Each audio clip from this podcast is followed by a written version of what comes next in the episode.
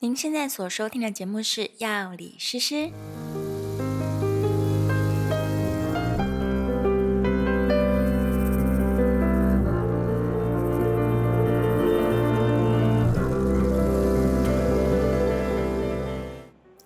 Hello，大家好，我是诗诗。今天的你心情好吗？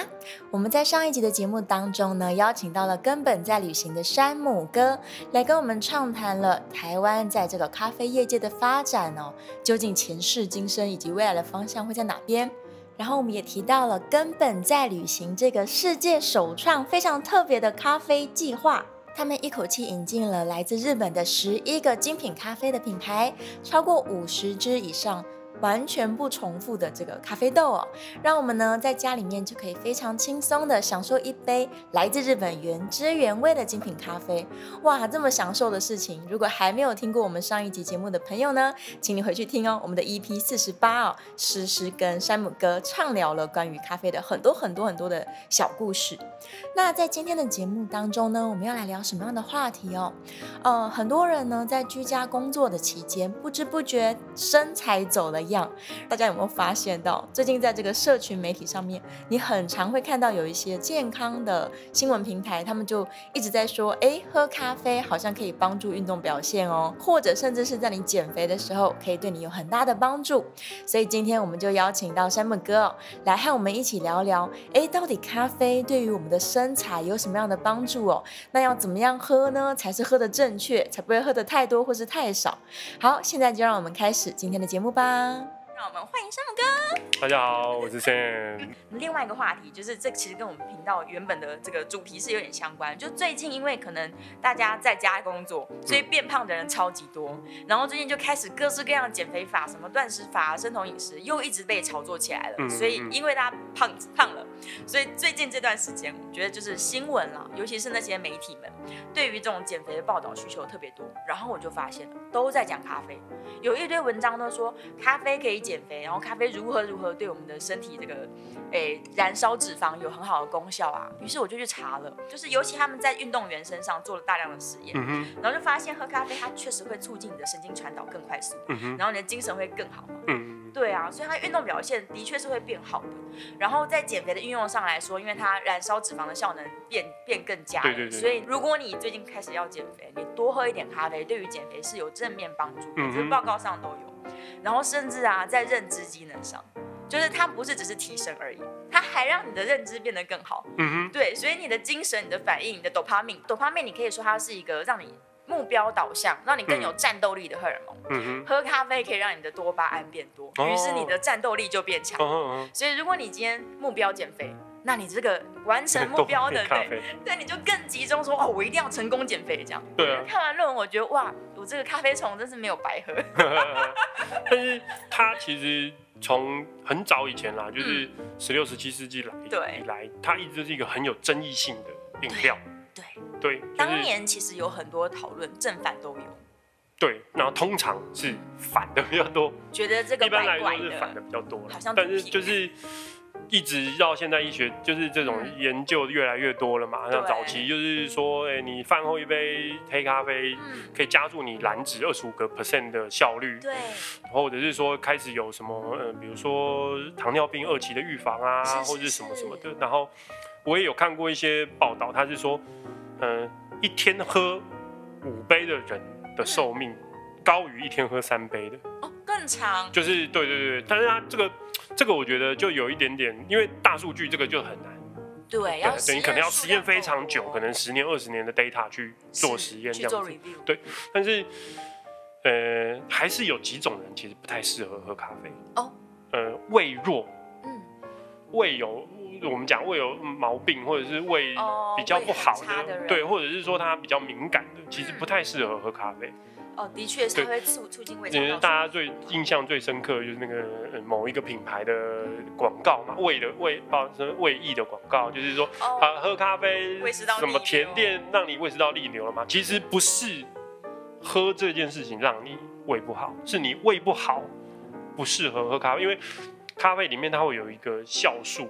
它它会刺激你那个不舒服的反应，嗯嗯嗯嗯嗯，所以其实是胃不好的这件事情导，因很多人会对啊，导因为果啦，对就是说啊，你这个不舒服一定是因为这个，不是，其实是因为你胃不好，嗯不太适合，合因为它是一个茜草科的植物，是对啊，所以它里面会有一些，就是叫做会引起单宁你酸啊，对对，会引起你的不舒服的反应，嗯那就是表示，呃，有些人他可能天生，我们也会有碰到，他可能天生就是不太适合喝咖啡因是或是茶类的东西，它就会影响他的，对对，那这个跟每个人反应不一样，是是更年期之后的妇女啦，因为她们本身就是骨质流失流失的比较快，所以她嗯可能有骨质疏松症的这个隐忧。嗯，然后，如果她又是长期喝大量的咖啡因的话，那会再加速骨质的流失。嗯在药师的工作上，我比较常听到的是这对啊样，。是这样，但是骨质本来就很流失，它只是速度快，那你到了那个年纪，你就是知道这件事情要发生的时候，对你就要去。补充钙质啊巩固你的，对，巩固你的钙质，而不是觉得说哦，我喝咖啡骨质会疏松会流失，没有，你不喝它也会流失，是是是，它就是一直在，它就是会流失，只是说有可能一些研究指出说它会加速它的对这个这个效果，可是就是保养嘛，人是啊嗯年纪到了你就。应该保养的就保养，该持续可能运动或什么的对就对持对，续你做做，重训啊，然后多晒对啊太阳、多晒太阳啊都，可以多摄取一些钙质，多是啊是啊，对啊，所以这个蛮多其实真的是 对导啊因为果，对，导因为果老啦实说对啊是，对，他就是说对啊，我这样子不好什么的，然后他还说我这样子不好，我会刚那个骨质疏松，我要喝一杯拿铁，那你里面有牛奶不就补钙质了？哎对呀、就啊对是啊，一点点流失跟一点点补， 那对，就打 那就打平了那嘛。 打平，也不见得打平，但是就是不要那么多，对嗯，啊留的不要那么多那种感觉，重点都还是他自己的保养，那个对啦骨质的保养，那跟喝咖啡的关系，我觉得都算是微乎其微啦。所以对于这种咖啡的一些偏见啦，我觉得应该会慢慢减少才对。因为就我看的这些论文的 review，对于咖啡的正面评价其实是非常多的，嗯，是远远大于就是它的负面效果的。但是在坊间，就是爸爸妈妈那一辈，你听到他们在讲咖啡，都还是说什么哦，这个喝了会胃酸 啦，会心悸啊啦爸，爸妈妈的医学知识都是从赖群主来 的啊。都是很我恐怖跟你的讲，一个 阿姨讲上面上面美赛，你在群主来在传那种什么一夜式的那种广，对对对，对啊，都在骗 都人，在骗人，都是超他好他就是个笑误导你一 个错误观对念，错误观念啦。对啊但是 anyway，这个就恐是吓太多对了嗯对对，这个就是有一点点没有办法去，我们只能在消费者经过或是他想要买一杯咖啡的时候，尽量给他是。这个这个正确的给他观一些念。正确的观念。对啊，好啦，既然大家对于咖啡因可能有妖魔化的派别，然后可能也有觉得很棒可以减肥、可以变聪明的派别，所以我就稍微研究了一下，就是咖啡因的含量在这么多种不一样的咖啡里面，到底什么样的冲煮法它的咖啡因会比较少一点，什么样的泡法它可能咖啡因特别特别的多这样。然后我研究了之后呢，我发现我刚刚有跟山姆哥稍微聊一下，就是研究里面是说啦，浅焙的咖啡因含量是略高于深焙，但是在业界他们认为是说烘焙法对于咖啡因的影响可能还好啦，就不大。但是啊，粗粉跟细粉这个差别是蛮大的，就是细粉当然你萃取的时候，如果一样的冲煮温度跟冲煮时间，嗯粉越细，它能够萃出来的咖啡因自然是越多，多对对，所以细粉含量一定是比粗粉的咖啡因更多。嗯然后再来就是冲煮的时间你越长，它当然也可以萃取出更多的咖啡因。那那粉多粉少就不用讲了。嗯，对，所以呢，综合以上来说，如果你很害怕咖啡因的，就你你听到很多谣言，你不想要那么多咖啡因，那其实呢，比较少的咖啡因的选项应该是生培的意式浓缩。对，实际上去测对一对杯对才七十五 milligram，对啊真的很少。真的很少。对，然后最多最多的可能是法压跟冰滴冷泡可能都会，都就很是浸泡在那边泡一个晚泡上，超久的。对对对，或滴很滴八个小时，嗯滴十个小时，哎、我真的有喝过冰滴一小杯，我喝到好像喝醉一样。嗯，这对个就浓度很高头啊，很晕对，这样浓度很高，对，所以对，如果瞬间，害怕的人，你应该是选意式浓缩，喝个喝个嗯 shot 就好。然后不怕的人，想要挑战说，哦，我想要赶快减 肥，你就喝冰滴，其实也许不错。嗯这个东西，因为毕竟它不会有嗯生命危害，你不可能喝没一杯有咖啡然后就挂掉，没有这不种事至于，情不。至对，于。最好的方式就是你你去那家喝咖啡，你就点你喜欢的咖啡喝，对你喝了就算有副作用，顶多就是睡不着，对，而且不会太久啊，不会太久啦，就是顶多就是那你就是喝喝喝到哪一家你觉得哎、诶我喝那一家好像不会有事哦、好像没有什么太大的问题哦。好，就是这个就是适合你的咖就啡固。定下来。这样对，啊，那当然这个还是要有个心理突破啦。哦哦，每个人就觉得说啊睡不着哦，我明天还要上班呢。啊对呀，这样子就是量，我觉得蛮重要的，嗯就是你可以从少量开始开始慢慢试去接触。啊嗯，嗯嗯，那你可能今天喝半杯，你觉得哦，半杯好像对我的影响没有非常的大，那你就可还没够以开始慢慢慢慢增加到可能四分之三杯，慢慢增加到一杯，你都发觉你的身体可以负担这个东西，那就是这个就是一个。我觉得你在生活当中摄取咖啡的标准，是就挑适合自对，己挑适合啊，它其实也没有很多钱，不会花你太多钱，合理对来说啦，如果真的说我们都去测每一杯咖啡的咖啡因的话，嗯其实你一天喝个两杯，不要超过三杯，都不会超量。基基本上是不会有问题其实都不会的。对啊，对它就是我们有时候也会碰到，比如说孕妇进来买咖啡，哦，对，然后孕妇进来买咖啡的时候，她就会问你说：“哎、我可以喝什么咖啡？”我就会很害咖怕。啡因的 没有没有，我咖啡就会很害怕，我就会说：“嗯，那你的主治大夫有让说你你可以 喝吗？”那他就他就可能就会讲嘛，他说：“嗯对，他说喝一杯没关系。”我说：“那就是一杯没关系，那你就就是喝都一可以杯选。”对对对，嗯因为台湾还是会有一些。婆婆妈妈啦，就说哦，告诉你哦，生小孩不能吃酱油，哦不然对呃皮肤会黑，，喝咖啡皮肤会黑，不行什么什么真的的。是谣对言。，就是当然这个还是我我我自己还是会觉得说这件事情我们要很小心，是，是因为是他如果喝了，真的有什么身体不舒服的状听起况来，怪你，他不会觉得是我的主治大夫说我可以喝，嗯所以我喝了有身体不舒服的状况，我要去找我的主治大夫，不会，他会怪忘你记耶。了，对他忘了，他会说：“我那天来这边喝，了，那我回家哦，怎么不舒服了一整天，怎么样？” 所以我们也是，就是很两难呐、很困难啊啦很。两难呐、啊像孕妇有时候来问我一些药品咨询，我也是都说唰唰的哦。能不要就不要，对对对对，你最好尽就量是乖乖的撑过这段时间。对你小孩子卸货了，你爱怎么喝怎么喝。没错，你对这啊九个月你就乖一点，对不要乱吃东西。 对啊，在节目的最后呢，我们又再次跟山姆哥聊到了关于台湾在咖啡的发展史上，过去、现在以及在这么多独立小店竞争相当的激烈以及困难的当下，我们身为一个喜欢咖啡的消费者，究竟可以透过哪一些方式来帮助台湾的咖啡产业有更美好的未来以及发展大呢家？开始喝咖啡的时候是为什么开始喝咖啡？就最是一开始，一一以前的那种，我们在日本啊，他们叫做吃吃茶店嘛，哦，对对对，吃茶店就是早期的咖啡厅。是台湾其实有几本书是在讲很早期、很早期台湾刚开始就是，嗯、我们光复了，然后已经已经脱离日本的对殖就是殖民殖的民教育了之后，它其实早期在喝咖啡是士绅地方士绅才能够喝一杯咖啡去这种高级的地，一般民众根本就哇很难。对耶，所以它的起源其实是一个，就是士绅在那边聊天啊，文人在那边说话啊，什么可能需要一个地方很风雅的事，情对，很风雅的事情。那它也不是一个一般的消费者能够做的事情。对一般消哦费慢慢者慢慢慢慢慢演进到，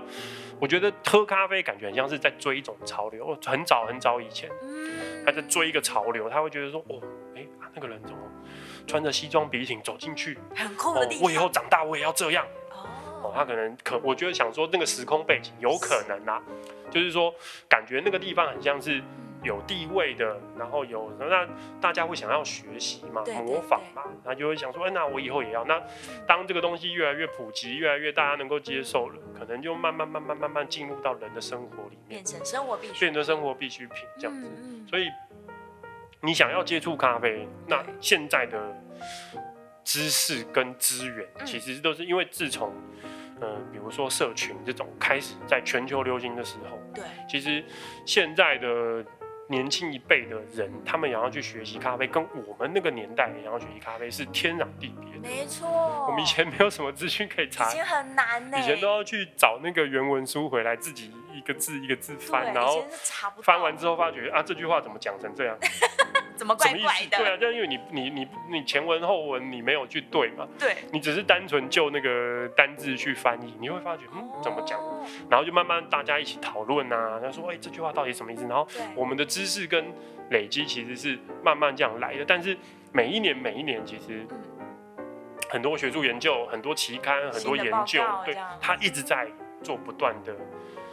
的更新啊对，或者是说以前的那个旧时代的观念，可能跟现在又又不一样，啊又不一。样了，对然后就是又要再可能更新一下自己的的的知识啊或什么的，对，慢慢慢慢的就嗯会所以变现成这在样。其实是一个咖啡很好的年代，哎，就是对你无论是你有兴趣，你要研究，嗯你也很容易在网络上找到很多的教学跟对分享，。没错，然后台湾又是雨后春笋，然后有这么多优秀的咖啡人，所以不管你想学什么，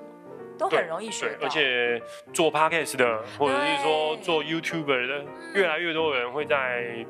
网络上面分享一些嗯是呃，无论是器具啊、嗯冲法啊这些东西，需要的人其实就可以去容去易去取得容易取得对，这然后些因知为识量。竞争够激烈，所以就算你小资，你没有钱，你都还是可以设法买到很便宜的壶，然后开始你的自己的对这个对咖对啡对之旅。没错，对啊，二手的也很多，社团也很多。对对对对对啊，对真的是很好，对，尤其是这一阵子，应该是超多，二手市场上面应该是试出蛮多不管是好的磨豆机啊，对对对对对各种哦东西，很多很多，因为对你疫情影响真的太疫大情的了。关系啦。好，今天非常开心哦，跟山姆哥聊了很多，我觉得我们的内容应该是可以剪到两集，哦，真的真的， 就果然是非常有料的咖啡人。没有啦，就是因为做的比较久，所以你嗯你在这个制你在做咖啡的过程当中，其实你会碰到很多很多不同的故事，对，然后加上我们可能这十多年来，然后看着台湾的这个咖啡产业的蓬勃，然后呃，就像雨后春笋，大家一直开，然后到后来发觉，哎，怎么？嗯，有的店家也是因为不，不无论是因为台湾的租金太贵，或者是一些什么因素啊，有一些店家就哦就消失了，其实也是蛮对啦，蛮可惜，蛮觉得不舍的啦。对但是就是我觉得花开也是会有枯萎的一天嘛。嗯，对，那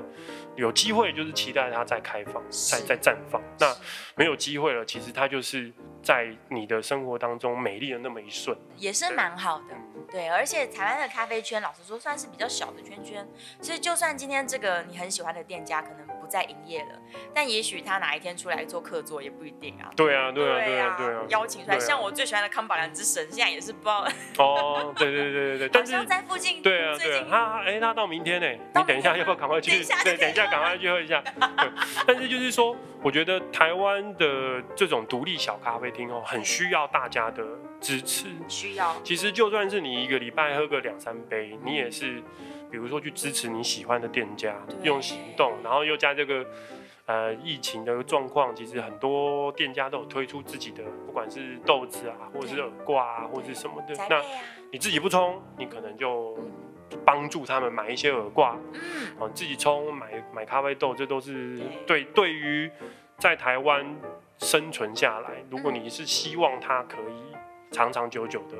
对，那就是用实际的行动去支持他们。是啊，我觉得这个啊是蛮重要的啦。我觉得少喝超商咖啡，多喝独立小店，好处是可以训练你的味觉啊。超商不会因为你不买咖啡它就倒，他不会。对，他但真是的不独立小咖啡你可能会因为对，大家跑去买超商咖啡 而